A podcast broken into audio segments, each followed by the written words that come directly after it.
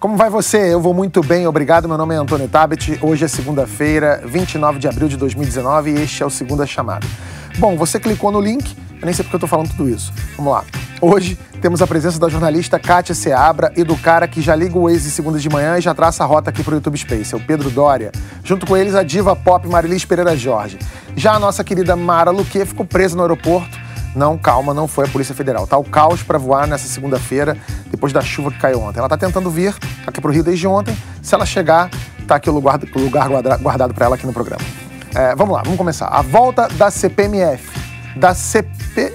Não, não tem nada disso. Bolsonaro desmente entrevista do secretário da Receita que anunciou o imposto novo. O jogo da reforma da Previdência no Congresso. A primeira entrevista do ex-presidente Lula na prisão o arranca-rabo pelos direitos de transmissão do Brasileirão na TV. E atenção, a exemplo de um colega do leste europeu, eu também estou pensando em ser presidente. Você ainda pode não votar em mim, mas pode se inscrever aqui no canal, curtir e comentar que o Segunda Chamada está só começando.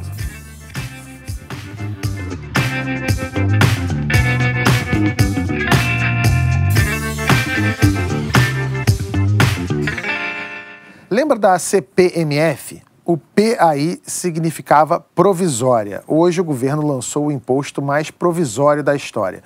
O Marcos Sintra, secretário da Receita Federal, disse à Folha de São Paulo que iria criar a CP, contribuição previdenciária, que substituiria o desconto para a previdência na folha de pagamento. Seria um tributo de 0,9% sobre todas as transações financeiras, substituindo o que se desconta de previdência na folha de pagamento. Sintra disse que, aspas, vai ser pecado tributar salário no Brasil. O secretário falou também que todo mundo ia pagar imposto, até as igrejas.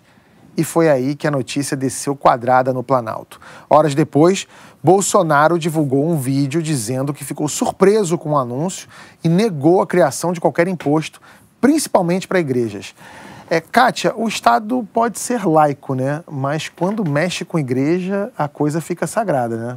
É, ele deu uma estremecida hoje, assim, é, 8 horas da manhã, ele já fez o vídeo com o cabelo molhadinho, dizendo que não, que estava com. Sério, o cabelo molhadinho, dizendo: olha, que não tem nada disso, que ele foi é, surpreendido. Ele falou duas vezes. Eu faço, ele fez questão de frisar: não vai ter imposto, não vai ter é, tributação sobre igreja. Ele falou, inclusive, que ele concorda com uma tese de igreja de que elas já são objeto de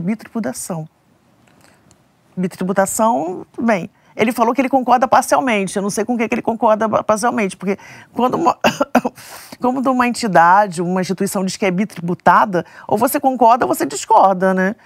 É muito estranho, né? É, é, porque realmente acho que vários problemas do país acabariam se as igrejas fossem tributadas, né? Mas quem é tributado é só o fiel que está lá, né, no culto. É, mas não é só aqui no Brasil, né, Tabet? Isso, na é. maior parte do mundo, as igrejas têm essa, essa isenção. É, Inglaterra, Estados Unidos. Agora, de fato, existe um argumento que eu acho que tem que ser levado em conta que as igrejas fazem um trabalho social. O, a questão é que nem todas as igrejas fazem um trabalho social. A gente Exatamente. sabe muito bem. Tem umas que fazem novela. A, a, tem algumas que fazem novela e a gente sabe muito bem que parte desse dinheiro que é arrecadado entre os fiéis é, só serve para enriquecer algumas igrejas, enriquecer os pastores. Então, é uma discussão delicada. É, muita gente contra. Agora, esse assunto acho que ele nunca vai ser tratado de forma séria para porque acho que talvez de fato fosse uma, uma alternativa para a gente resolver as nossas contas públicas. Eu acho que é bem possível diferenciar o que, é um trabalho filantrópico e que o que é uma fonte de receita da igreja. Não é impossível isso. Dá para fazer. Até porque muito, muitas dessas igrejas, principalmente as neopentecostais, operam como negócios, né? Você pega, tem igrejas, a, a igreja da novela, por exemplo, funciona no esquema de franquia. Você faz um curso, você ganha o kit, você monta a sua igreja e você tem um percentual, uma grana que você tem que pagar todo mês à central. Quer dizer, você tem meta. A gente, exatamente. Dizer, a gente está falando de um negócio. É, claro. é, tem um certo fingimento ali quando, quando, quando a gente trata todas as igrejas como se fosse a mesma coisa, porque tem umas que são claramente operadas como se fossem business. O problema é que quando você traz isso para a discussão, Pedro, quase sempre o argumento é que é de ataque à igreja, de ataque à fé, e não é isso que está sendo discutido. A gente sabe da importância dessas igrejas nesse, nessa questão social, né, quando elas de fato é, funcionam para isso, mas tem esse outro lado do business que a igreja virou, que só serve para enriquecer tanto igrejas como, enfim, os pastores que estão envolvidos nesse negócio. Agora, Agora fala, Pedro. Tem, tem, tem um outro ponto que é importante ressaltar, que é a incrível fragilidade que o presidente da República tem perante alguns dos seus apoiadores, né? A impressão que dá um pouco, não sei se é a sua impressão, Cátia, é que um, dois pastores ligaram furibundos para o Bolsonaro hoje de manhã, ele entrou em pânico e já saiu desmentindo tudo mais, porque absolutamente não é possível que o Marco Sintra tenha dado uma entrevista para a Folha de São Paulo e que o assunto não tivesse combinado de alguma forma, né? É, é... O, o, que me chama a atenção, na verdade, é, é a falta de diálogo dentro do governo. A menos que o Paulo Guedes tenha desculpa. Imagina. o Paulo Guedes tem essa independência toda mesmo. Mas a gente sabe que não tem. A gente sabe que pois o próprio é. Paulo Guedes Paulo já Guedes foi... sabe que ele não pois tem. É. Pois é. A essa altura. Então, né? assim, o Marco Sintra vai dar uma entrevista e poucas horas depois o presidente vai lá para desmentir, fica realmente complicado. E o que a gente vê é que daí sempre, parece que sempre é culpa da imprensa. A imprensa que está manipulando a informação. É, e aí fica complicado. O pessoal no Twitter estava brincando hoje de manhã. Se você quer resolver qualquer indisposição com o presidente da República, fala que a culpa é da imprensa que vai colar. Pois é. Ou seja, a gente tem uma prova aqui de que no Brasil, especialmente aqui, porque você falou dos casos dos Estados Unidos e Inglaterra, mas aqui, religião é política, cada vez mais. Né? Tanto que a gente tem a bancada. Tem a bancada evangélica, evangélica. tem o, o, Feliciano, que outro dia estava dando uma dura no Mourão, querendo uhum. impeachment do Mourão, que é o mesmo cara que passa a máquina para fiel botar o cartão lá na, na igrejinha dele. Enfim, é, é, você acha que tem alguma chance desse. Vocês acham que tem alguma chance desse imposto voltar? Mas vai voltar com ressalvas, como foi a história da reforma da Previdência. A reforma da Previdência vai ser assim, ó, não vai ser tão bem assim. Esse imposto agora vai ser assado, não vai ser assado, vai ser sem igrejas, vai ser sei lá o quê. Eu acho que esse imposto ele, ele contraria muito interesse, porque ele, ele pode ter um controle sobre, finance, eh, sobre movimentação financeira de todo mundo. E não é todo mundo que quer ser exposto dessa maneira. Então, eu acho que, independentemente de ser igreja, é o sistema financeiro todo fica sob é, controle do governo. Todo, é, o, o, Brasil também tem essa característica, né, que a, a, a tributação é tão complexa, tão incrivelmente complexa, e ao mesmo tempo tão pesada, a gente eh, cobra imposto de um pedaço tão grande da economia, né, 36, 37%, que o que acaba acontecendo é que você começa abrindo nessa, nessa, nessa complicação vários buracos em brechas que permitem, e várias brechas, assim como acontece no mercado de trabalho mesmo, né, que uma quantidade imensa de tra brasileiros trabalham fora do mercado formal, essencialmente porque a formalização no mercado complica demais você gerar emprego. Então, é preciso mesmo essa simplificação tributária até para você poder tributar todo mundo e assim poder Mas diminuir... Mas existe toda uma indústria que vive às é custas claro. disso. É claro. Inclusive para taxação de empresas, tem várias empresas, vários é, escritórios de advocacia que são enormes que vivem às custas disso. Para encontrar buracos Buraco de pra... como que você não paga determinados impostos. Ah, tem uma linha, não sei das quantas, E sempre não pode, que pode pagar bem esses advogados. Exatamente. Quanto mais dinheiro você tem, menos você é tributado. Agora imagina como esses advogados pagam os seus impostos, né? Deve ser bem menos do que deveriam pagar. Ah, eu, eu conheço um advogado que um dia chegou para mim e falou assim: eu perdi 2 milhões. Eu falei, uma causa? Ele falou, não, meus honorários. Era para uma multinacional.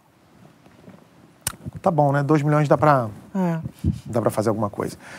Bom, o negócio está tão de pernas para o ar que tem filho deixando o pai de castigo sem internet. Segundo Guilherme Amado, colunista da época, o Bolsonaro ficou três dias offline porque Carlos Bolsonaro, o filho pitbull do presidente, vetou o acesso do pai ao Twitter. Bolsonaro negou.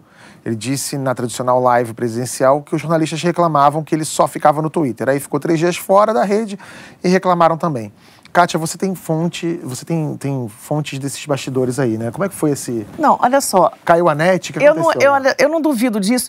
Nesse caso específico, eu não posso confirmar, não, mas eu tenho é, histórias passadas é, desse, que comprovam esse poder do do Carlos Bolsonaro sobre esse controle que ele exerce sobre a, a, a, família nas redes sociais. Que ele tem as senhas, ele detém as senhas. Inclusive, na campanha para a prefeitura em 2016, o Flávio Bolsonaro ele passou mal uma vez e foi parar no hospital.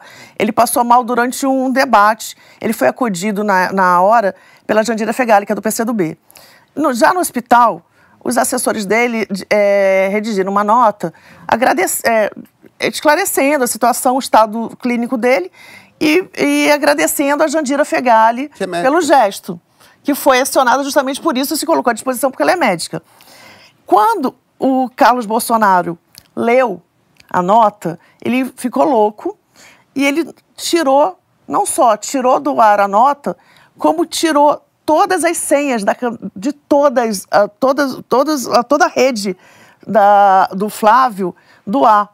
Tirou, pegou a senha pessoal dele do Facebook, do Twitter, e o comando da campanha ficou 10 dias sem ter acesso a isso. Só conseguiu ser liberado depois de duas reuniões, inclusive uma com o Bolsonaro. O Bolsonaro, nessa segunda reunião, chamou o Flávio de moleque, com o Carlos Bolsonaro do lado. O Carlos Bolsonaro ele tem, ele exerce esse poder mesmo sobre as redes. Então eu não duvido nada que isso tenha acontecido. Sobre as redes e sobre o presidente, né? Não. Sobre a Olha, família. Você tem uma ideia, por exemplo, o que o Carlos Bolsonaro está fazendo agora, por exemplo?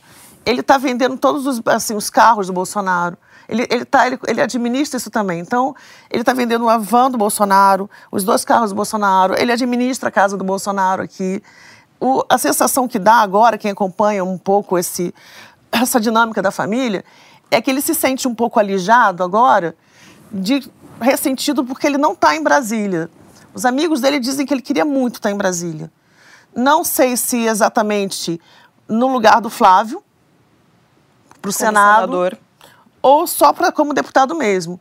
Dizem que ele tem repetido por aí que ele não quer concorrer a vereador na eleição e que ele pensa em até ir para Florianópolis. O pessoal duvida, diz que é um pouco de charme que ele faz, mas que ele quer a namorada dele é de Florianópolis e que ele queria ir para lá, enfim não quer mais saber de política, que ele vive reclamando. Ah, duvido. Eu também duvido. Eu não Essa acredito. de não querer saber mais de política, eu duvido. Eu duvido. Dizem, aliás, tem uma outra corrente dizendo que ele vai fazer, vai é, tá disposto a consultar é, judicialmente, desculpa, tô, com, tô gripada, é, ver se ele pode concorrer a prefeito, ainda que sendo filho do, do presidente.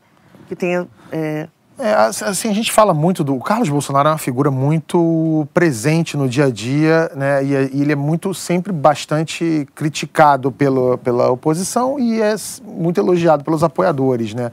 E a gente que está nesse. Que, que fica, tenta ficar sempre no meio do caminho, com isenção e tentando enxergar as duas coisas, a gente acaba sempre pegando no pé um pouco, porque as confusões da, do mandato até agora sempre né, esbarram em alguma coisa do Carlos. Mas assim, você falando dessa figura agora, eu fiquei impressionado. Alguma, alguma qualidade esse cara tem, né? Porque é um cara que, bem ou mal, pegou a família que tem um senador, o presidente da República, e um deputado federal mais votado e botou todo mundo embaixo do, do, do braço. É, o presidente acredita ele a vitória. Né? Mas Exatamente, fez isso. Disse que deve ele a, a, é, a, a, tudo isso que aconteceu nas redes sociais. Ele fala que isso é obra do Carlos Bolsonaro. Agora, por que ele não se candidatou então? Porque, bem, olha, é, a história dele é bem interessante. É, você conhece a, primeira a história da primeira eleição dele? Que ele foi lançado, ele foi emancipado para concorrer contra a mãe. 17 Sim. anos de idade. 17, 17 anos de idade. E teve toda uma discussão interna agora de que ele já queria, ele não queria mais ficar. E teve toda uma discussão interna na família de que seria necessário que ele ficasse aqui. Inclusive com vias para as eleições para a prefeitura no ano que vem. Seria importante que ele ficasse na capital. Ele não gostou. Ele tinha, ele tinha pretensão de ir para Brasília. Ele achava que ele iria para Brasília, que, que ele ficaria aqui cuidando disso, das redes sociais, e que pra, por isso ele não concorreria, porque ele tinha que ficar cuidando das redes. E depois, futuramente, ele iria assumir essa área em Brasília. Mas eu acho que ele se expôs de uma tal maneira que isso acabou sendo abortado. Pelo menos por enquanto. Agora, tem uma questão que eu acho que é importante, que a gente não pode eh, se esquecer, que é o seguinte: é, um governo precisa de calma, precisa eliminar conflitos. É, a lógica de você chegar à presidência da República é você conseguir juntar a maior quantidade de pessoas possível no parlamento para um grande consenso, para assim você conseguir governar.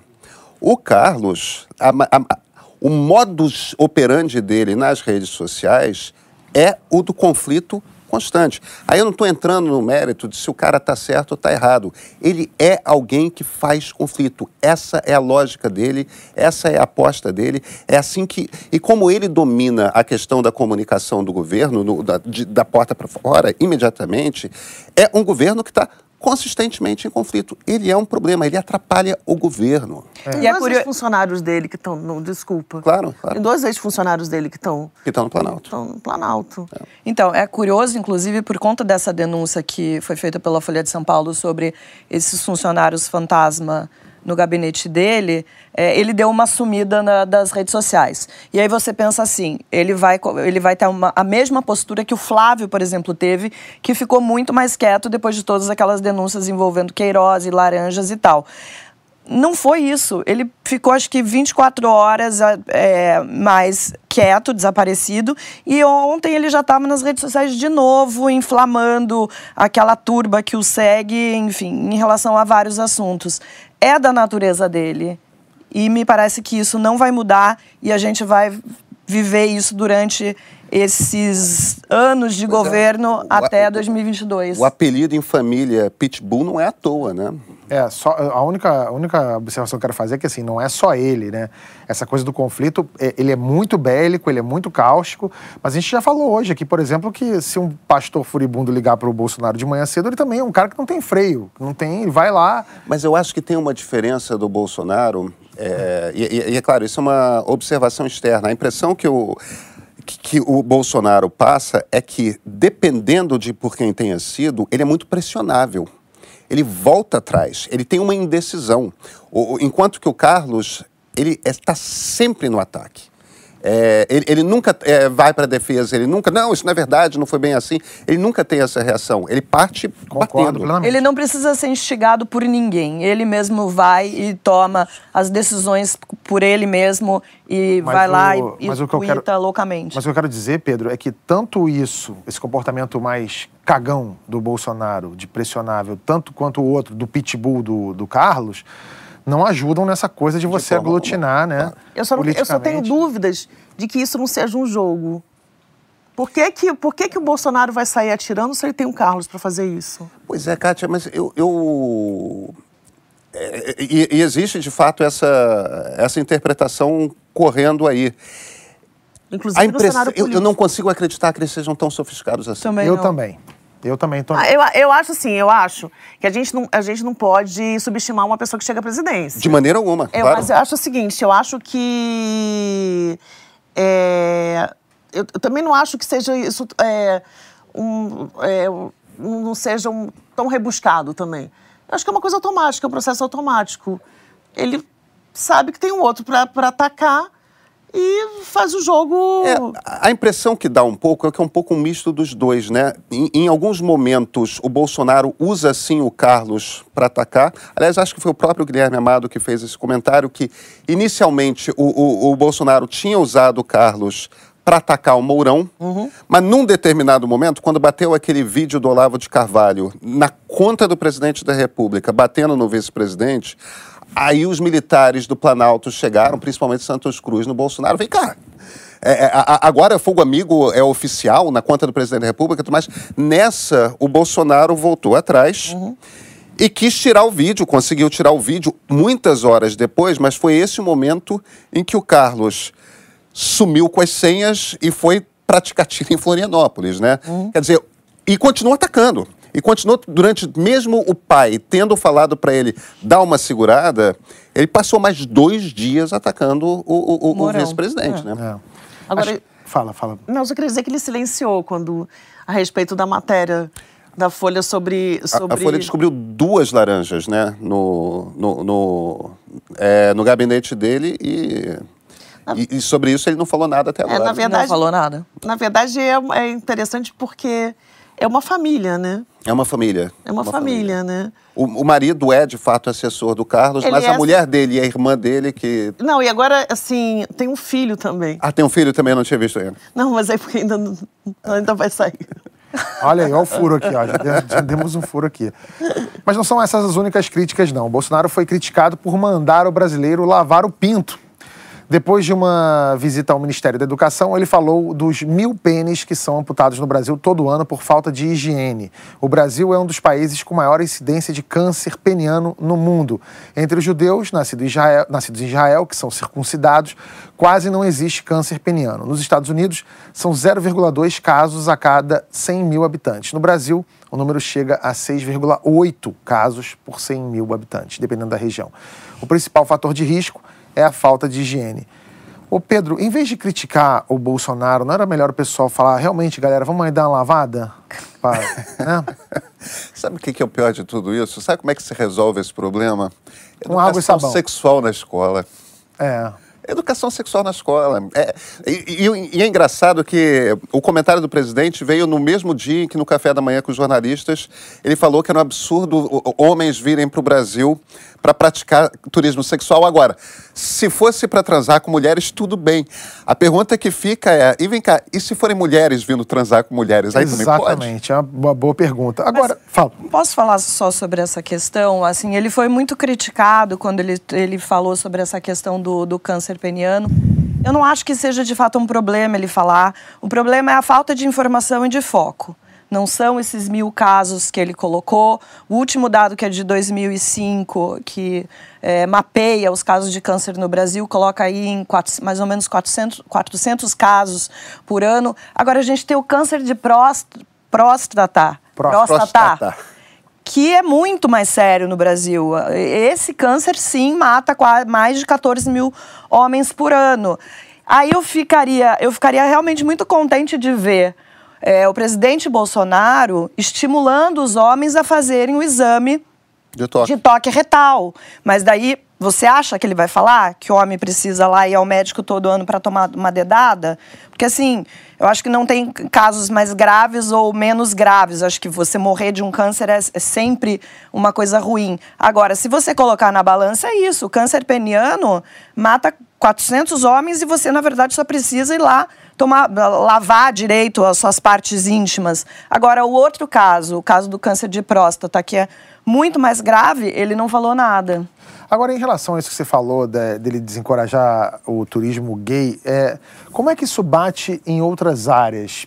Por exemplo, no Ministério do Turismo, na, na- na- O Ministério do Turismo ainda existe? Agora fiquei até na dúvida. O Ministério do Turismo não, Não, só, existe, como, o ministro está Marcelo enroladíssimo. Álvaro Antônio. Não, mas ele, mas ele agora é só do turismo, ele é de turismo e ao- aquela- aquelas. Teve aquelas. Ah, eu não Teve lembro. uma, eu não teve uma lembro. fusão. né? Acho que deve ser uns procurar dois ou aqui. três ministérios Então, juntos. como é que isso bate no Ministério do Turismo e se tiver alguma coisa do sei lá o quê, que eu não lembro aqui agora, e em outras áreas, por exemplo, hotelaria, é, o próprio comércio, porque assim, o turista gay, né, é reconhecidamente pelo mercado de turismo um cara, um dos melhores que tem, porque é um cara que gasta muito, que viaja muito, né? Em 2017 ele representou 11%, né? É, a gente tem uns dados aqui, ó. A, o é, a, a Organização Mundial do Turismo diz que os LGBT representam 10% dos viajantes no mundo e movimentam 15% do faturamento do turismo. Ou seja, É, O, o- motivo é simples, né? Como, como a questão toda de regulamentação de casamento homossexual é muito recente, a, a questão da regulamentação de adoção é muito recente, o que é muito comum são homens, mulheres de 40, 50 anos, que às vezes são casados com seus parceiros e não têm filhos, né? É. Então tem um, um- um tipo de excedente de dinheiro na sua renda que muitos outros casais não têm. Pois é. Na mesma pegada, teve a questão, né, como diz o nosso presidente, do comercial do Banco do Brasil. Teve demissão do diretor de marketing e ameaça de fazer toda a peça publicitária de estatal ser aprovada pelo Planalto. Detalhe. Isso é contra a lei das estatais. Não sou eu que estou dizendo, foi uma nota da própria Secretaria de Governo. Kátia, a lei não é justamente para isso? Assim, para você evitar que o comercial ou propagandas de estatais fiquem à mercê da corrente política do presidente da vez? Sim, mas o presidente reafirmou a disposição de fazer isso, da mesma maneira que ele também reafirmou a disposição de, inter, é, de interferir no, nas perguntas do Enem, enfim. Então, acho que ele está ele tá um pouco alheio a isso daí. A, a... Ele foi e voltou de novo, mais uma daquelas que, né? Sim. Bate a sopra, bate a sopra. E, e qual é, qual é, é, você lendo, você acompanhando, você tem noção do que vai acontecer? De que...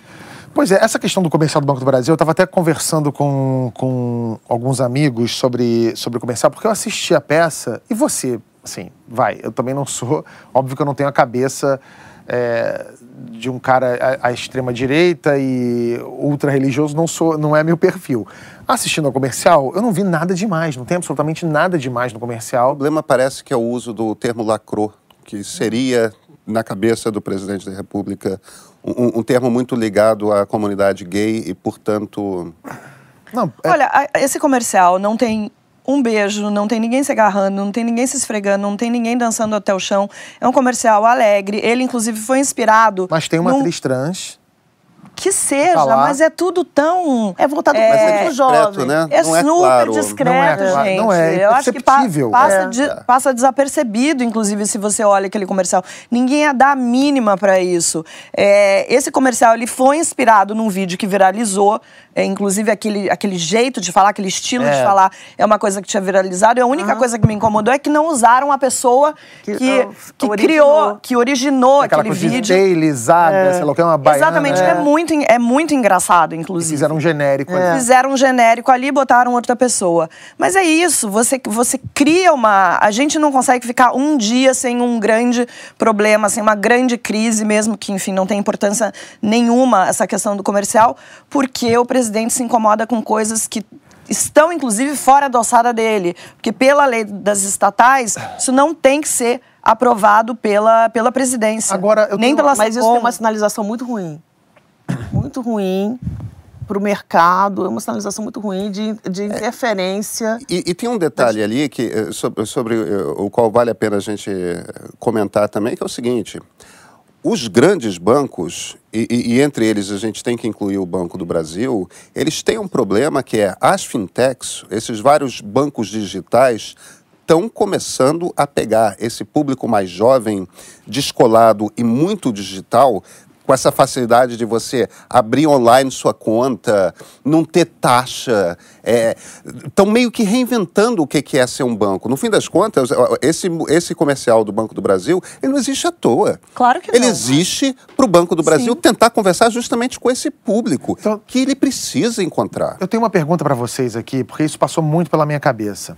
É, eu não acredito de verdade que o Bolsonaro lá no gabinetezinho dele tenha falado assim: deixa eu dar uma olhada aí nesse comercial do Banco do Brasil. Não.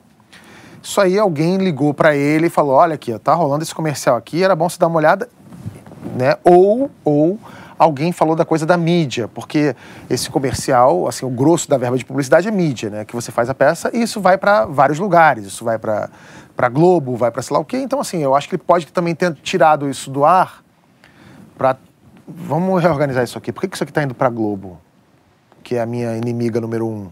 Por que isso não está indo mais para lá? Sabe, eu acho que é uma observação boa. Eu acho que talvez de fato não tenha saído da cabeça dele. É alguém, mas, mas para mim a coisa chega de uma forma mais, mais direta e objetiva, dizendo: olha que absurdo esse comercial aqui, essas pessoas, essa linguagem, essa, esse transexual que está no comercial. E ele acaba, enfim, ele agora, vai nessa onda. Agora ele, fazendo ele tudo, responde a essa e demanda. tudo no mesmo dia em que ele fala de câncer, uhum. é, é, câncer peniano e que fala de turismo sexual gay. Quer dizer, era um dia em que ele estava. Já que você voltou nesse assunto, a popularidade dele está diluindo, gente. Muito. Muito. Ele tem que se apegar no eleitor dele, que é o eleitor que é contra educação sexual na escola. Mas a gente sabe qual o tamanho dessa base? É o quê? 15%? Chega a 20%? Mas quem que vai segurar ele? Mais, quem que chama ele é. de mito? Que na hora que ele estiver... Kátia, tudo bem, mas ele está a, a, o quê? no quarto indo para o quinto mês de presidência, ele já está se a, a, a, tática dele no quarto indo para o quinto mês de presidência do primeiro mandato é se abraçar ao core aos 15, talvez 20%. É um presidente indo para o fracasso, né? Não, é tiro no pé, com certeza. Não estou questionando Não, a sua, a sua sei, tese, não, não, eu acho que é sei. isso mesmo. Mas, eu acho Ah, eu que sei, eu eu acho que ele se apega a isso. Ele ele ele estava comemorando esses dias agora com 4 ponto, é, 4 milhões de seguidores no Twitter e você olha para aquilo e fala é uma coisa tão pequena perto dos 180 milhões de brasileiros que tem, mas ele acha e outra entre esses seguidores dele tem muita, muitas pessoas que seguem porque afinal ele é presidente, não não Nós todos exatamente seguimos. Exatamente, não exatamente, não porque é, apoiam ah, as coisas que ele faz. Eu acho que é um tiro no pé. Ele está focando eh, nessas pessoas, nesse público que vão lá. Ele dá bom dia, dá bom final de semana, as pessoas ficam respondendo, meu presidente. né? E ele acaba se apegando a isso. E não está olhando para tudo que está acontecendo eh, do lado de fora, dessa pequena bolha que ele vive nas redes sociais. É, A impressão que dá um pouco é que ele vive aquela ilusão que é comum em meios amadores, mas não devia ser com o presidente da República, de confundir o que você lê na rede social com a opinião pública, né? Ah, isso é um mal do século. Agora, só uma última para fechar esse assunto, para fazer o advogado do diabo aqui. Eu queria também falar uma coisa, já que o Pedro voltou naquela coisa do turismo sexual, que acho que faltou a gente falar. Então tá, depois você fala então. Tá bom. É, uma perguntinha. Advogado do diabo, até que ponto a imprensa não tem um tiquinho de culpa nisso? Eu vou explicar por quê. Assim como saiu aquela notícia que a menina tinha se recusado a cumprimentar o Bolsonaro e depois viram que não é nada disso e tal. É, essa notícia que uma, uma, uma propaganda do Banco do Brasil tinha sido vetada pelo governo. A gente tinha esse tipo de cobertura também na época do governo do PT? Eu- a gente sabe quantas propagandas de estatal foram vetadas ou bloqueadas ou modificadas ou etc. nos outros quatro mandatos? Mas eu acho que nesse caso, aí eu estou pensando evidentemente com, com cabeça de editor, é porque esse troço não sai da gente, né? É, pode ser um princípio errado. Agora, você olha para um presidente da República, qualquer um dele, qualquer um deles, e, e- e você tenta compreender quais são os traços fundamentais daquele presidente da República. Ah, o- aquela coisa meio aristocrática, por exemplo, do Fernando Henrique, faz com que toda a imprensa olhe, está chamando va- é, aposentado de vagabundo, imediatamente chama atenção, porque Entendi. acusa aquele traço. É, Ele mesmo direciona no fim das contas, como o Bolsonaro é um político que tem, do ponto de vista do comportamento, um discurso extremamente reacionário, é natural que a gente, como jornalista, fique procurando as confirmações disso. E como a questão desse, desse anúncio foi justamente pelo ângulo do comportamento, eu acho que é por isso que chamou atenção. Se é um princípio errado, eu não sei, mas é assim que a gente pensa como jornalista. Tô falando é na montagem do governo, do, assim, eu não sei, eu não saberia quantificar ou detectar agora de memória é, alguma reportagem acerca de controle de propaganda no governo Lula, por exemplo. Mas eu fiz uma série de reportagens sobre os sindicalistas que foram ocupando cargos na, no Banco do Brasil, inclusive. Então eu acho que tem esse acompanhamento, sim. Não, não, não. Eu falei especificamente sobre a história da propaganda, entende? Mas É, é, mas é porque é justamente o que a Cátia está falando. entendi. Qual é uma característica do Lula? Ah, um cara que vem do sindicalismo, ele vai aparelhar com sindicalista. Aí é nisso que você vai acompanhar um governo Lula. Sim. Tabet, Fala eu acho, eu acho que, por exemplo, existe uma ideia, principalmente na cabeça desse eleitor que votou no Bolsonaro, que a imprensa não cobria é, o governo Lula, o governo Dilma e não fazia críticas. Isso não é verdade. Não, não Cê- é cê- verdade. só você dar um Google que você vai encontrar milhões, de, centenas de, de matérias sobre isso, e não é à toa que a imprensa começou a ser chamada de imprensa golpista, fascista, na época desses governos, justamente por essas matérias que eram muito críticas a esse governo. Então, assim, eu também não sei te quantificar se teve na época desses governos algum tipo de censura ou de corte por conta de um, de um viés de alguma propaganda, não me lembro mesmo. A gente pode tentar levantar isso na semana que vem, a gente fala Acho sobre isso. muito difícil Agora, acho muito ou Dilma difícil. se preocupassem com propaganda Exatamente. Agora, claro, nessa própria, na própria entrevista que o Lula deu agora à Folha de São Paulo e ao País, ele falou que um dos arrependimentos dele era não ter regulado a imprensa. O que é um absurdo, entendeu? É. Mas isso foi criticar. Isso era, era, era ponto de crítica de toda a imprensa, é, essa discussão que havia sobre a regulamentação da, impre, E- da imprensa. E a gente vai falar disso agora, porque Ah. depois de uma queda de braço jurídica de meses, o ex-presidente Lula, preso em Curitiba, finalmente foi autorizado pela Justiça a dar uma entrevista. A conversa com a Folha de São Paulo e o El País aconteceu na sede da PF. Lula disse que o país é governado por, aspas, um bando de maluco. Em quase duas horas de uma entrevista amigável, ele não admitiu nenhum erro das gestões petistas. Marilis, um bando de maluco, né, é, tá aí em parte como reação desses 12 anos de governo do PT, né? Não, não, não tenho a menor dúvida que, que. Uma coisa que eu acho que a gente tem que olhar: Bolsonaro não acreditava que ia ganhar essa eleição. Para ele foi uma grande surpresa. Ele teve que se cercar de pessoas para montar esse governo e a gente está vendo que essa bagunça aí nesse, nesse primeiro trimestre, entra gente, sai gente, essa guerra no MEC. é, e é um, é um, um prato cheio para oportunista, para os oportunistas que rodeiam o presidente, principalmente nessa ala mais ideológica. Então, assim, tem maluco? Tem maluco. A gente vê todos os dias, as coisas têm saído. A gente está à mercê de um, de um filósofo que está mais para astrólogo, que nem morar no Brasil mora e que fica ditando cartas, indicando eh, pessoas em cargos muito chaves no, no, no governo.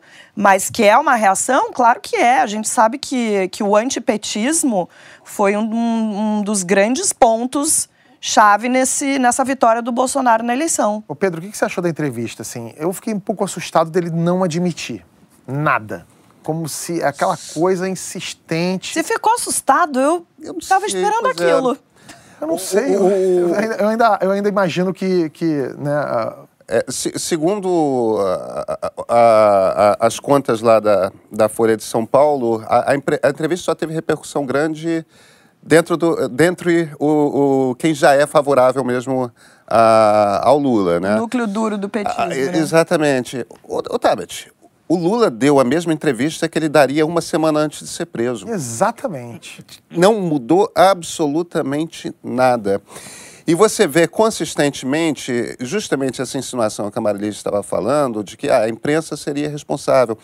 É como se o fato de que o maior escândalo de corrupção comprovado da história das democracias não tivesse absolutamente nada a ver com o fato de que a, a- a imagem da esquerda saiu completamente corroída desde depois do governo petista.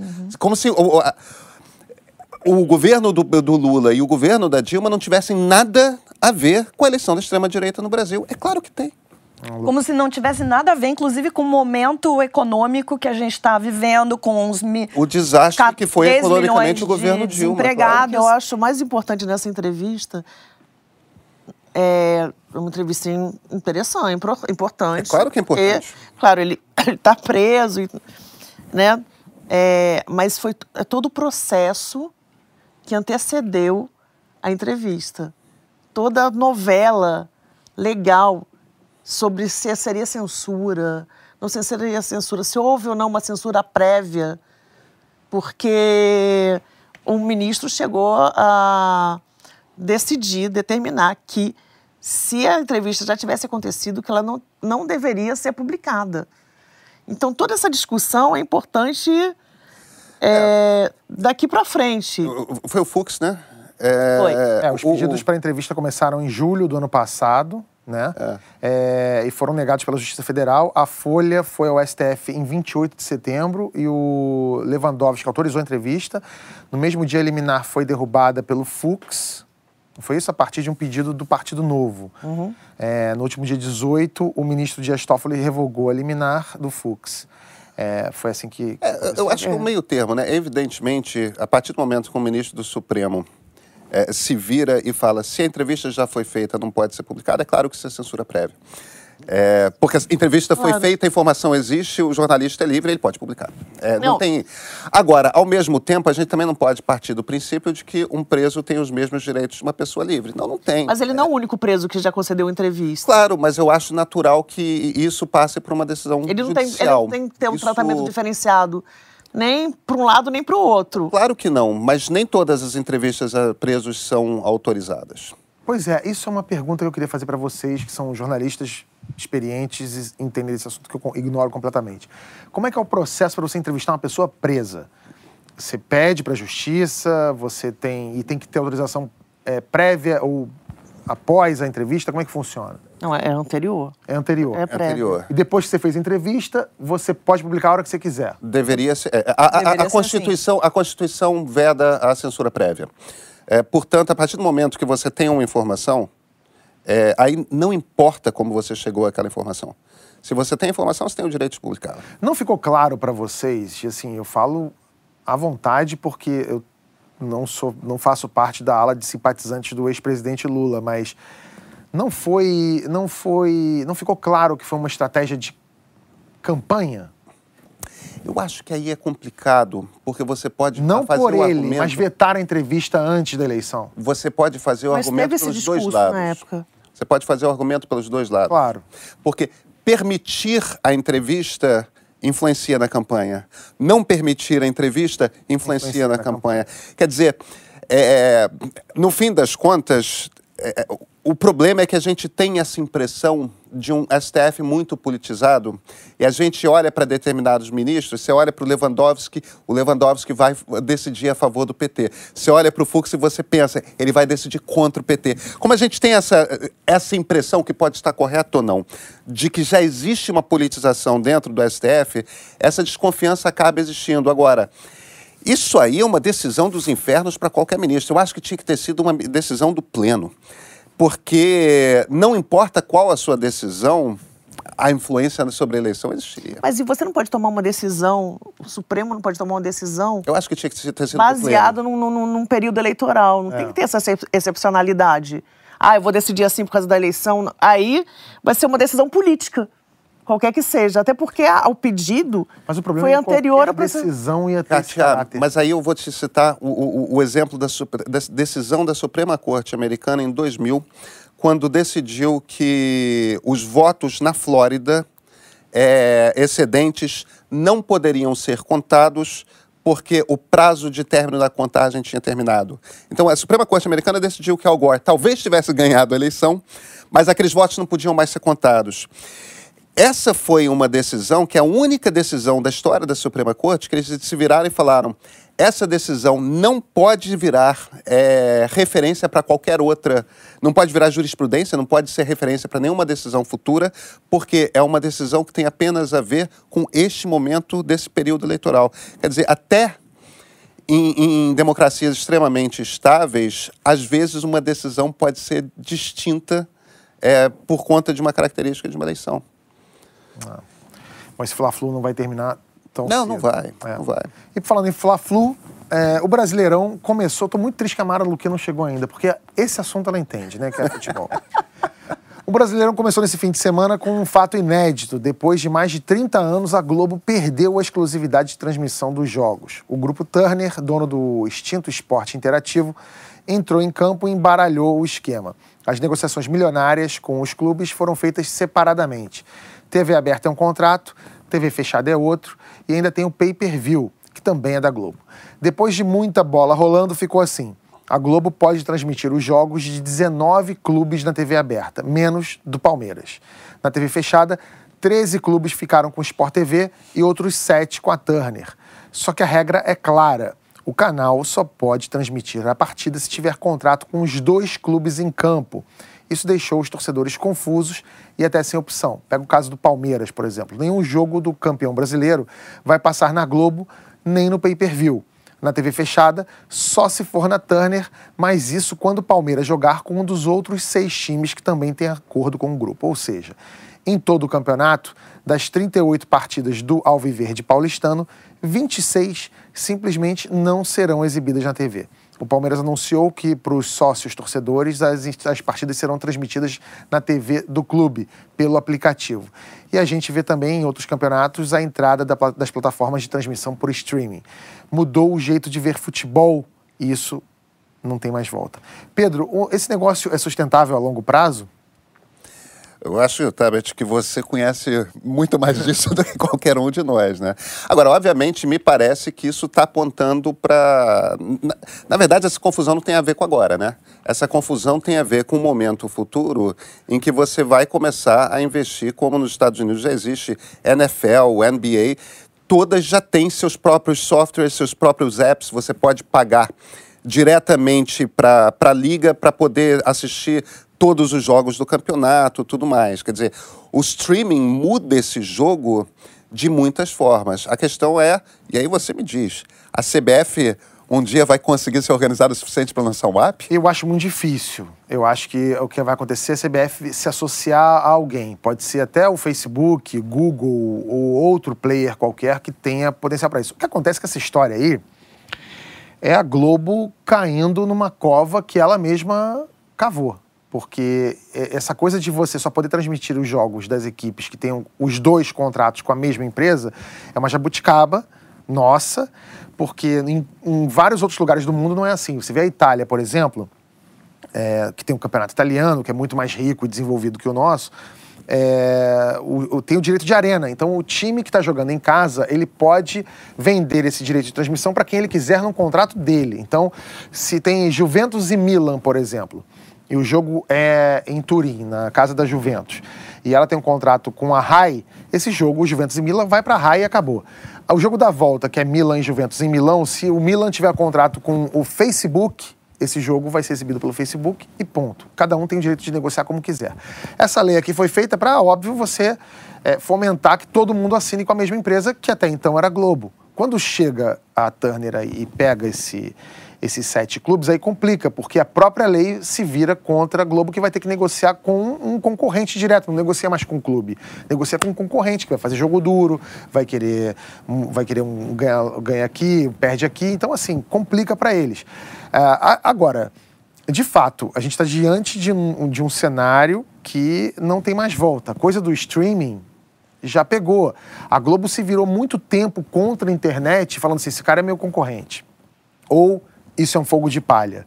Era comum você ver esse tipo de reação lá dentro. Ah, isso aí, YouTube, isso vai acabar logo. Isso aí vai durar dois. Isso aí é o Second Life. Vai demorar seis meses e vai acabar de novo. Não acabou. Agora você vê que a Globo já tem canal no YouTube, já está fazendo parceria com o YouTube. O vilão da vez quem é agora? É o Netflix. Não, ator daqui não pode fazer Netflix e tal. Então, e, e, daqui a pouco vai ter que se render de algum jeito, ou se associar, não, não adianta, não tem mais volta. E são vários concorrentes, né? Porque Netflix, YouTube, Facebook já fazem streaming. A Apple tá para lançar o sistema de streaming dela a, ainda esse ano. Disney Plus vai nascer esse ano. Que é. Amazon Prime já está aí também. Já está aí também. Quer dizer, a, a, concorrência por esse streaming na internet de jogo de futebol, esse troço vai ser valiosíssimo, né? Não, é valiosíssimo e assim, era, é, é ainda uma das poucas atrações que mantêm o interesse na TV aberta, né? Você pensa, TV aberta de modo geral, no Brasil, claro, o que, que é? é? Dramaturgia, que faz muito bem, são as novelas que, as pessoas, que é cultural nosso, e evento. Né? É futebol, é carnaval, é Fórmula 1. É Eventos jornalísticos, Oscar, é, é, notícias grandes também, também, né? Não, jornalismo, claro, jornalismo ali está é. à parte. Estou falando mais de, da área de entretenimento uhum. e... Então, são essas, é, basicamente essas duas coisas. E aí, conversando, uma vez eu estava conversando com um cara que é, que é diretor de uma, um desses players, Google, Facebook, sei lá o que, eu conversei com um cara e falei assim, vem cá, a hora que vocês quiserem, vocês vocês dão uma, uma punhalada boa na TV aberta, assim, basta você pegar direito de transmissão da Copa do Mundo, do Campeonato Brasileiro. Você vai dar uma punhalada grande nesses caras. E eles falaram assim, não, a gente sabe. A, a questão é, eu quero, eu quero acabar com esse meu concorrente, que é a TV aberta, com o pé na porta, ou quero acabar com ele aos poucos? Ele acha mais interessante acabar aos poucos. Então, para você ver, o Flamengo agora, o penúltimo jogo do Flamengo na Libertadores, foi exibido só no Facebook. E acabou. Não teve nenhum canal de TV aberta, fechada ou pay-per-view exibindo o jogo. Era no Facebook. Bateu o recorde mundial de, de acessos a um evento ao vivo no Facebook. Ou seja. Ou seja, só quem não consegue fazer streaming é HBO Go, né? talvez, talvez seja. É, ou a CBF. Do que ainda, a CBF. Ou a CBF. Aí não tem. Aproveitando que a gente está falando de futebol, o Neymar causou na final da Copa da França. E não foi pelo jogo. Ele deu um soco num torcedor. Não tá na hora do menino Neymar virar homenzinho, não? Já passou da Eu hora, acho que né? tá na hora da gente ir pro próximo craque, né? Neymar não aconteceu. Será? Você acha? Você já. já... Ah, eu acho. Tá com que, que idade que ele tem? 27 26, anos? 27 anos. 27. Acabou. Acabou. Neymar não aconteceu. A gente teve grandes craques. Tivemos o Ronaldo Fenômeno, a gente teve o Zico, a, a, a gente teve entre os dois o Romário. Tivemos grandes craques, teremos outros grandes craques. Neymar não aconteceu. Eu acho que a Copa do Mundo foi fatal para ele. É, aqueles episódios dele se jogando em campo, mesmo as pessoas que reconhecem o talento dele, ele é um grande jogador, começaram a se irritar com aquele comportamento infantil. E esse último episódio só mostra realmente que ele nunca vai deixar de ser um men- menino Ah. rico e mimado. A arrogância do Neymar poderia ser. Você vê, tem figura mais metida do que o Romário? Ele entregava. Quer dizer, a gente prefere um craque tipo Pelé, um craque tipo Ronaldo Fenômeno, um craque tipo Zico, um cara simpático, bacana, tudo mais. É possível lidar com craques arrogantes, mas eles têm que entregar. O Neymar deve ser um dos jogadores mais arrogantes da história recente do futebol brasileiro e ele não entrega. Mas, Pedro, eu acho que são dois momentos diferentes também. É, Em termos de dinheiro, você diz? Não só isso, de, de exposição, porque assim, a exposição que o Neymar tem hoje, o Romário não tinha. Justo. Então, assim, Mas o, aparecia. Mas o Romário, Romário entregava. criava essa. essa... Criava, gente, mas não estava nas redes sociais tu- tu- dessa forma como, como a, a exposição do Neymar hoje é tão forte e as críticas em cima de tudo que ele faz também são muito maiores e Você tem Mas razão, Marilis. vai muito do que eu, eu sempre achei o Neymar imaturo. Antes mesmo da, da, da Copa. Foi um, foi um enrique... A gente não, não pode esquecer também, eu acho que tem que tomar uma cautela, que é um menino de classe média baixa que ganhou uma quantidade abissal de dinheiro muito rápido, né? Isso deve dar uma desnorteada na cabeça violenta. Agora, você vê, pega, por exemplo, o Cristiano Ronaldo. O problema do Cristiano Ronaldo não é a arrogância, mas é aquela vaidade que é uma piada, né? O cara que fica olhando pro telão para ver se o, o, o, o, o Gumex, que ninguém usa mais, é, não, não, não, não saiu, se o cabelo ainda tá direitinho e tudo mais. Agora, vira uma piada. E vira uma piada que todo mundo leva na boa, porque o Cristiano entrega. É isso. É, o Neymar não entrega. cara. Mas eu vou discordar, eu vou discordar. Eu acho que de você um pouquinho. Eu acho que parte do público do Cristiano Ronaldo é, se inspira muito nele. Eu sei que para muitos homens aquilo do cabelo, a vaidade, Eu o tanquinho, engraçado, as não- fotos. não me ofende, não. Mas não, não, não é questão de ofender, mas eu acho que a- aquilo para as novas gerações já inspira muita gente. Os, os- os- os homens mais jovens querem nova ser- vaidade Tem uma masculina, né? nova vaidade e assim, eu acho saudável, acho que não tem nenhum problema. E outra, ele, inte- ele entrega. E tem mais uma coisa, ele é um cara que, fa, que, que doa muito dinheiro para assistência social, ele é um cara engajado, ele é um cara carinhoso com a torcida. Então, assim, ele tem uma, uma imagem bem diferente com os torcedores Você do tem que o razão. Neymar tem.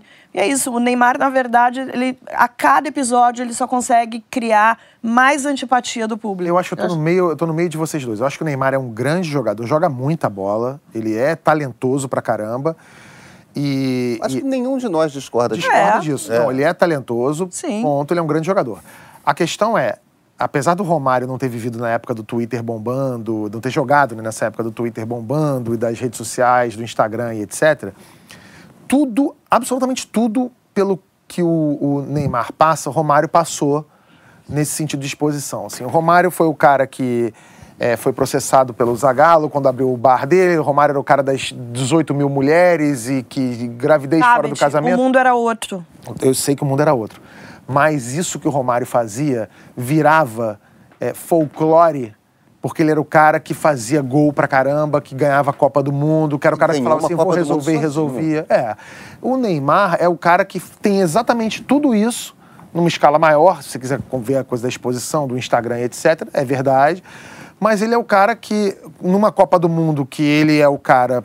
Assim, ele, ele jogou duas Copas do Mundo, né? É, a do 7 a 1 aqui, que ele não jogou essa partida, mas enfim, ele, ele, é um, ele era Mas o ele cara faz dessa parte Copa. da história do desequilíbrio emocional daquela seleção. Exatamente. E, a, Exatamente. e a outra foi que ele ficou marcado por ser o cara que simulava é, contusão. Então, assim, é, é muito ruim para ele.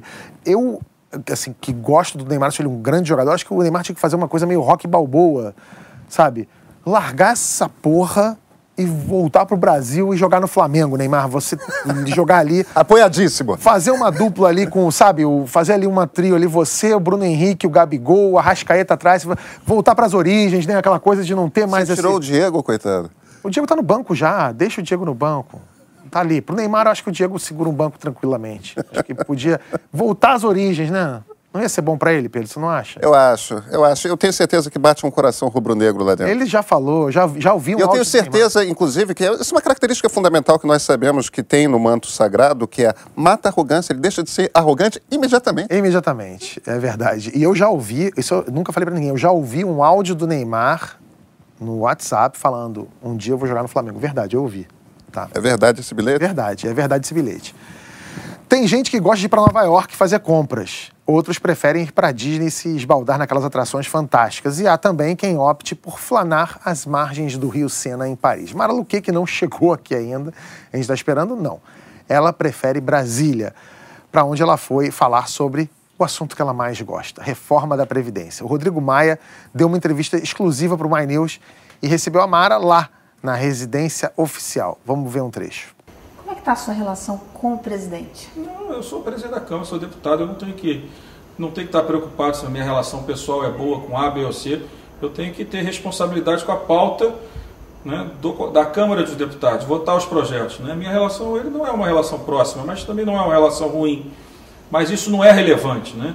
Né, Ser amigo ou não ser amigo não tem nenhuma relação com o trabalho que eu faço como deputado e muito menos o que ele faz como presidente da República. Mas a Agora, interlocução é ele, importante. Mas tem o Onyx, tem os ministros que fazem interlocução. E o vice-presidente, como é a sua relação com ele? Não, é boa, mas também não é, não é próxima, não, não tem uma relação tão próxima com ele. Mas eu, eu acho que ne- nessas posições a gente não, não tem que estar preocupado com as relações especiais, pessoais. É bom que se construa amizades, eu gosto de construir, né, de, é, de construir relações de amizade, mas elas não são a prioridade do trabalho. Imagina se o, o meu papel como presidente da Câmara vai ser só vou trabalhar se eu for amigo do presidente da República. Isso não existe. Também acho que ele também não vai deixar de trabalhar com o parlamento apenas porque a nossa relação pessoal é uma relação respeitosa, mas não é uma relação de amizade. Bom, a entrevista na íntegra tá aqui no canal, então quem quiser assistir, dá uma olhadinha aí no canal, que a entrevista tá lá disponível pra gente.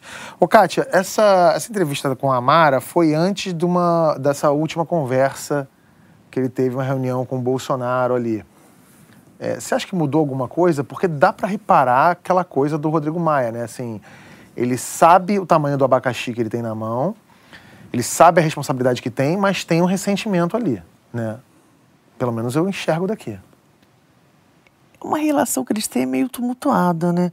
Nesse final de semana saiu, chegou a sair uma reportagem, uma entrevista dele do BuzzFeed, fazendo críticas, dizendo que ele tem certeza que Foi logo depois que ele falou com a gente isso. exatamente, né? Que que essa que tem certeza que os ataques do, do Carlos Bolsonaro eram tinham aval do pai do Jair Bolsonaro. Depois ele negou. Enfim, é uma, é uma situação meio A culpa é sempre da imprensa. Sempre, Ele né? fala isso para a imprensa, depois ele nega que tenha dito. Exatamente. Todos fazem isso. Exatamente. Então, eu acho que eles têm uma relação que isso vai seguir assim direto. Eu não acredito na pacificação, não. Eu mesma entrevi- fiz uma entrevista com César Maia e ele também fez várias críticas ao Bolsonaro na linha. é, eu acho que ninguém acredita mais que os ataques do, do Carlos Bolsonaro sejam totalmente autônomos. Independentes. É. É. Pedro, o que, que você acha essa, depois de assistir esse. Eu, eu, eu acho o seguinte, eu, eu, eu acho que o Rodrigo está fazendo uma campanha ostensiva para informar a maior quantidade de pessoas possíveis que, se por um acaso a reforma da Previdência passar, foi graças à Câmara e apesar do Poder Executivo. É, ele A tá- resposta educada dele é essa aí, mas ele está em campanha para Pra aprovar. puxar para aprovar Claro. e para e para levar os louros da aprovação, né? É, ele tá mais poderoso que nunca, né? ele é.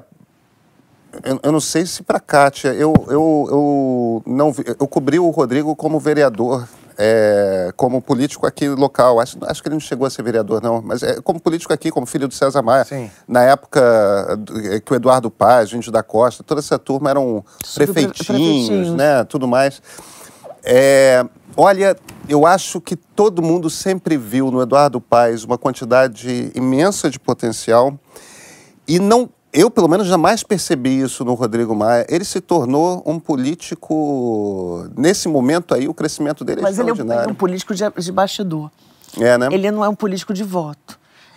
Ele teve, uma, teve um momento da vida dele que ele quase não se elegeu para a Câmara. Foi. Teve uma jogada de mestre, inclusive, do pai dele, que foi o seguinte: na campanha para a É presidência. um cara que entende enormemente de eleição, né, de campanha. O- É, foi, um- César. foi, um, foi uma manobra com muita genialidade dele.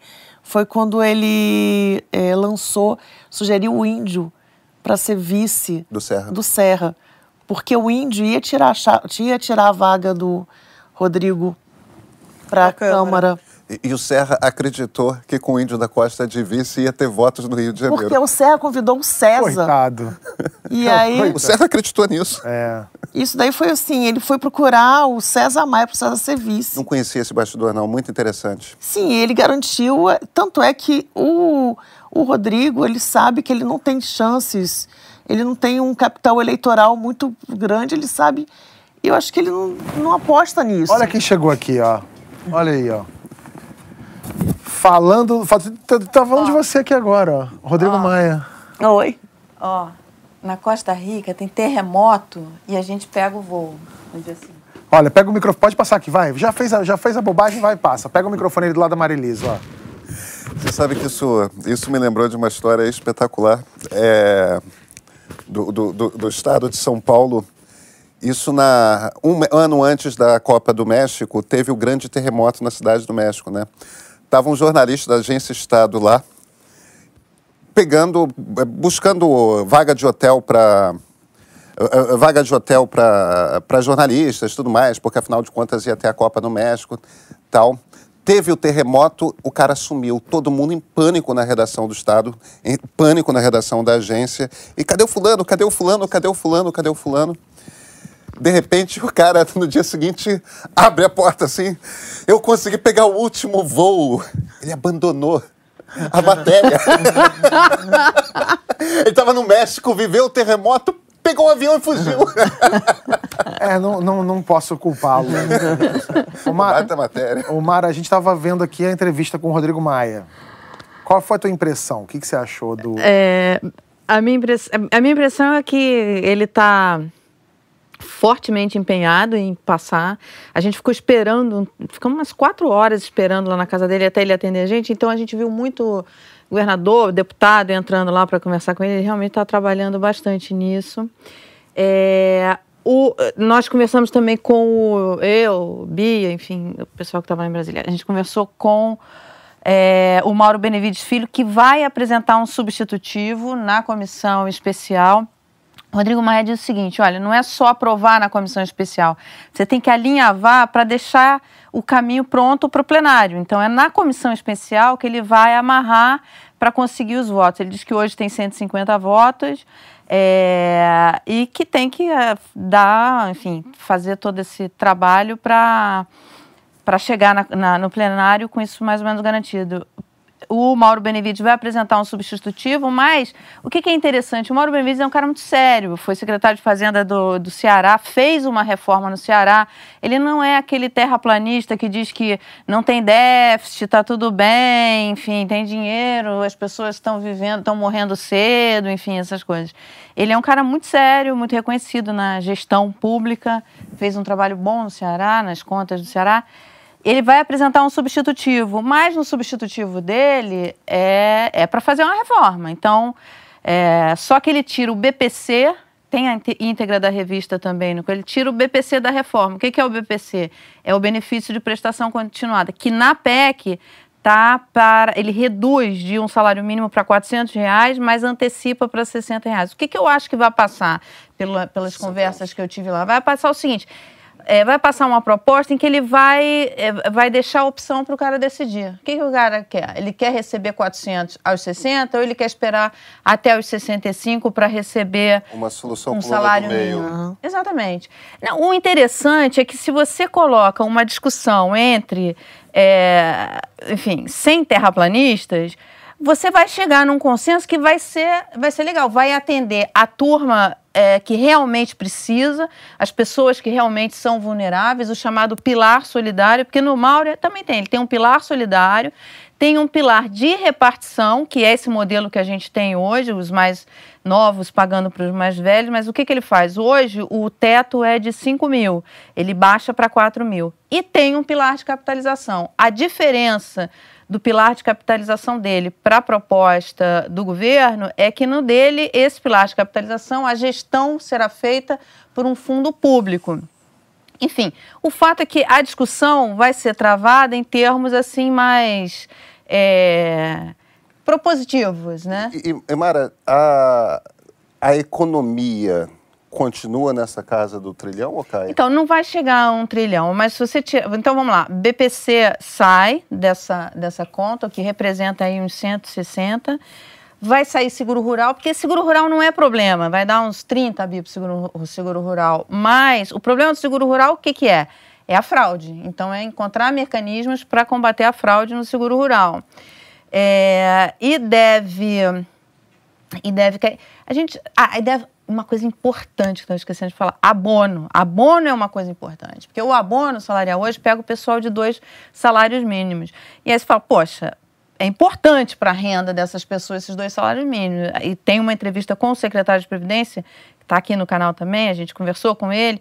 Eu falei, poxa, mas tirar o abono desse. Ele falou: ah, mas essas pessoas estão num patamar. É tão desigual a renda no Brasil, que é uma coisa assim gritante. Você chegar e falar: pô, o cara que ganha dois salários mínimos e é empregado é um privilegiado. É duro isso, mas é o que ele fala. Eu acho que isso cai. O Mauro Benevides, é, no substitutivo dele, diz que é, vai, vai tirar isso. Essas pessoas vão manter esse abono. Enfim. É, também é uma economia. Então, juntando isso, se cai o abono, se cai o BPC e se cai seguro rural, que são os pontos que realmente impactam os menos favorecidos, os mais vulneráveis, isso daí vai dar uns 300, uma economia de uns 300. Então, você deve passar com alguma coisa com 700. Se for isso, tá, tá excelente. Todo dia para o brasileiro é dia de rir de alguma papagaiada do governo. Não estou falando do governo Bolsonaro, estou falando, pelo menos, desde 1549, quando Tomé de Souza foi nomeado o primeiro governador-geral.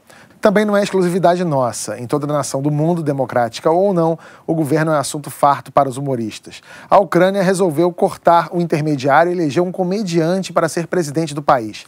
Volodymyr Zelensky, que começa em junho o mandato de cinco anos, é o mais novo surfista da onda global contra políticos tradicionais. O repórter do My News, Nelson Garrone, conta melhor essa história direto de Kiev. O Silvio Santos tentou lá em 1989. O Luciano Huck ensaiou na última eleição, acabou desistindo. Nos Estados Unidos tem o Donald Trump. E agora a Ucrânia tem o seu presidente celebridade, Vladimir Zelensky, de 41 anos, um ator, tipo Ronald Reagan. A diferença é que o Ronald Reagan do leste europeu vai ocupar na vida real o que ele interpretou na ficção. Ele ficou famoso por causa de uma série de comédia na TV. Na ficção, um professor grava um vídeo criticando a corrupção no governo, o vídeo viraliza, ele vira candidato e conquista a presidência. Na vida real, ele ganhou muito porque conseguiu se vender como um não político. As denúncias de corrupção contra um aliado do atual presidente Petro Poroshenko também ajudaram o comediante. No Instagram, ora Zelensky é um homem sério de terno, ora o comediante que usa a hashtag Eu Sou Palhaço ou ainda sua melhor faceta, blogueirinho fitness. Essa praça tranquila aqui atrás foi palco de um mega protesto do fim de 2013 até o começo de 2014. Era contra a corrupção na presidência. Houve uma repressão forte da polícia e a pauta da manifestação se ampliou para incluir a defesa dos direitos humanos. O presidente acabou se exilando na Rússia, mais de 100 pessoas morreram. Agora, em 2019, a Ucrânia tem um presidente comediante. Acho que ninguém pensava que isso ia acontecer. E será que o Brasil, será que isso pode acontecer? E aí, Tabet, já tem partido? Eu sou Nelson Garrone, direto de Kiev, por My News, que pelo menos até 2022 não vai ser chapa branca, não. Bom, é, depende de apoio, né? Você topa ser Você tem vice, Mara? apoio? Eu Não tenho, não tenho apoio de ninguém. Nem na Mara vai ser tem seu apoio. Paulo Guedes? Oi? A Mara vai ser o posto Ipiranga. Eu tô- quero saber quem vai ser meu Carluxo. É, eu não tenho um Ah, o Carluxo. Gregório. Gregório, não? Olha, mas vou te falar, pelo menos eu sou o cara que é amigo do Gregório e do Danilo. Então, eu tô super bem ali, eu tô super bem acompanhado, eu tô agradando a direita e a esquerda. É, Você vai acabar unindo esse país, tá? Imagina. Já Pois pensou? é, vai é acabar unindo verdade, direita e esquerda. Bem... É verdade. É, o Gabriel Azevedo queria que eu saísse gover- é, é, senador. Senador. Que eu me candidatasse a senador. Ele tá com uma cara de que tá gostando da ideia, não tá Tô não? achando. Olha, Eu também Tablet acho. 2022. E não é de hoje. não, vou te falar, não, 2022 não. Mais pra frente, quem sabe, tem outros comediantes. Ah, Porque assim, a diferença é que na Ucrânia, o comediante, ele, ele é algo completamente diferente do governo. Aqui não, aqui... ah, Lá em Brasília, o que mais tem é concorrente. É, basta você tem um que solta fogos ali em Brasília, o outro que é o Tiririca. O Tiririca é hilário, imagina. né? É difícil concorrer com esses caras. Ó, Não é tá, mas na, na conversa com o Rodrigo Maia, eu, falei, eu contei pra ele aquela sua solução pra crise. É, eu falei que você disse que era só cortar a net da família Bolsonaro, que a crise brasileira estava resolvida. Você sabe que ele é todo sério ali, foi a primeira primeiro momento que ele deu uma Deu um uma risinho, é, achou. É um jeito de fazer política, né? Fazer aliados, fazer, fazer todo mundo. Quer rir, faz rir. É isso. Mas, Tabet, eu tô apostando em você, viu? Porque hoje o que a gente vê de comediante aqui é comediante ideológico. É ou de direita ou de esquerda. Eu nunca vi isso. Comediante, pra mim, tinha que ser sempre contra o governo. É, pois é, e eu acho ótimo que os de direita acham que eu sou de esquerda e os de É. esquerda acham que eu sou de direita e eu tô ali isso feliz. Ah, mas isso também. acontece com todo mundo, É. comigo. Então, então com o comediante todo é tipo jornalista, é isso? É. Exatamente. Todo mundo é assim. A gente, tem, por exemplo, a gente pode pensar em outras chapas também, né? Se for da esquerda, tem o Gregório e Boulos, né? A gente pode. A direita tem Danilo e Janaína. Aí, meu amigo, minha amiga, quem escolhe é você. O segunda chamada de hoje fica por aqui. Para quem é membro, a gente tem também um texto exclusivo que você pode conferir. Vamos falar sobre a Huawei. Os chineses são os espiões do mal. Quinta, eu tô de volta com a Mara Louquet no Investimento EP. Nessa semana, a gente vai falar sobre Portugal. Você também é um daqueles milhares de brasileiros que querem tentar a sorte lá? Eu também sou um deles. Então, até quinta. Valeu. Tchau, tchau.